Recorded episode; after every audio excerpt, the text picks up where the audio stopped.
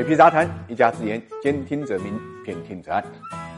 没有永久的敌人，只有永恒的利益。最近呢，关于阿里巴巴与腾讯即将握手言和的传闻呢，满天飞，引发了大家热烈的讨论。相关的报道说呢，阿里巴巴与腾讯两大中国互联网巨头呢，正在考虑互相开放生态系统。阿里巴巴初步的举措可能呢，包括将微信支付引入淘宝与天猫，而腾讯呢，或许允许呢，来自阿里巴巴的电商信息在微信内部呢进行分享，以及允许微信用户呢，通过小程序使用阿里巴巴的一些服务。不过呢，目前啊，两大互联网巨头都没有正式回应这个传闻。如果消息属实，阿里巴巴和腾讯真的实现了互相开放生态系统，那么将意味着两大互联网巨头的世纪和解。为什么这么讲呢？因为在互联网高速发展的最近十年，阿里巴巴跟腾讯之间的大小纷争历时长、跨度范围广，几乎囊括了整个互联网的主流业务，在电商、社交媒体、大文娱、新零售、在线支付、外卖、云业务、网约车、共享单车方面都有所涉及及。二零一三年七月，阿里巴巴突然宣布暂停与微信相关的第三方应用服务，断掉一切微信数据接口，这就被视为呢淘宝正式屏蔽微信发出的第一枪。那么同年十一月呢，淘宝正式关闭了微信跳转到淘宝页面的通道，用户在微信点击相关链接后，页面将自动跳转至下载安装页面。很快，腾讯就开始反击，在微信窗口后台阻断了淘宝下载链接的跳转，将导向淘宝的流量渠道全部不封闭。并且呢，提示用户呢已经被屏蔽。至此，腾讯跟阿里两大巨头完成了屏蔽的闭环，开始了长达七年半的多重阻隔。那么，阿里巴巴跟腾讯多年的争斗为什么要突然和解呢？首先，互相屏蔽的争斗并没有让双方呢实现利益最大化。这七年间啊，微信月活跃用户呢已经从二零一三年十一月的二点三亿增长到现在的十二亿多一点，成为首屈一指的国民社交工具。而在此同时，微信逐步构建了强大的生活消费场景。其中，微商、拼多多等微信生态电商，如今已经成为淘宝的竞争对手。其次呢，在他们争斗的七年里面，拼多多、字节跳动纷纷崛起，并且快速发展，已经在市场中占有一席之地，已经成为他们的强劲对手。所以，总的来讲，阿里巴巴跟腾讯都不是最后的大赢家，反而让新的竞争者呢有机可乘。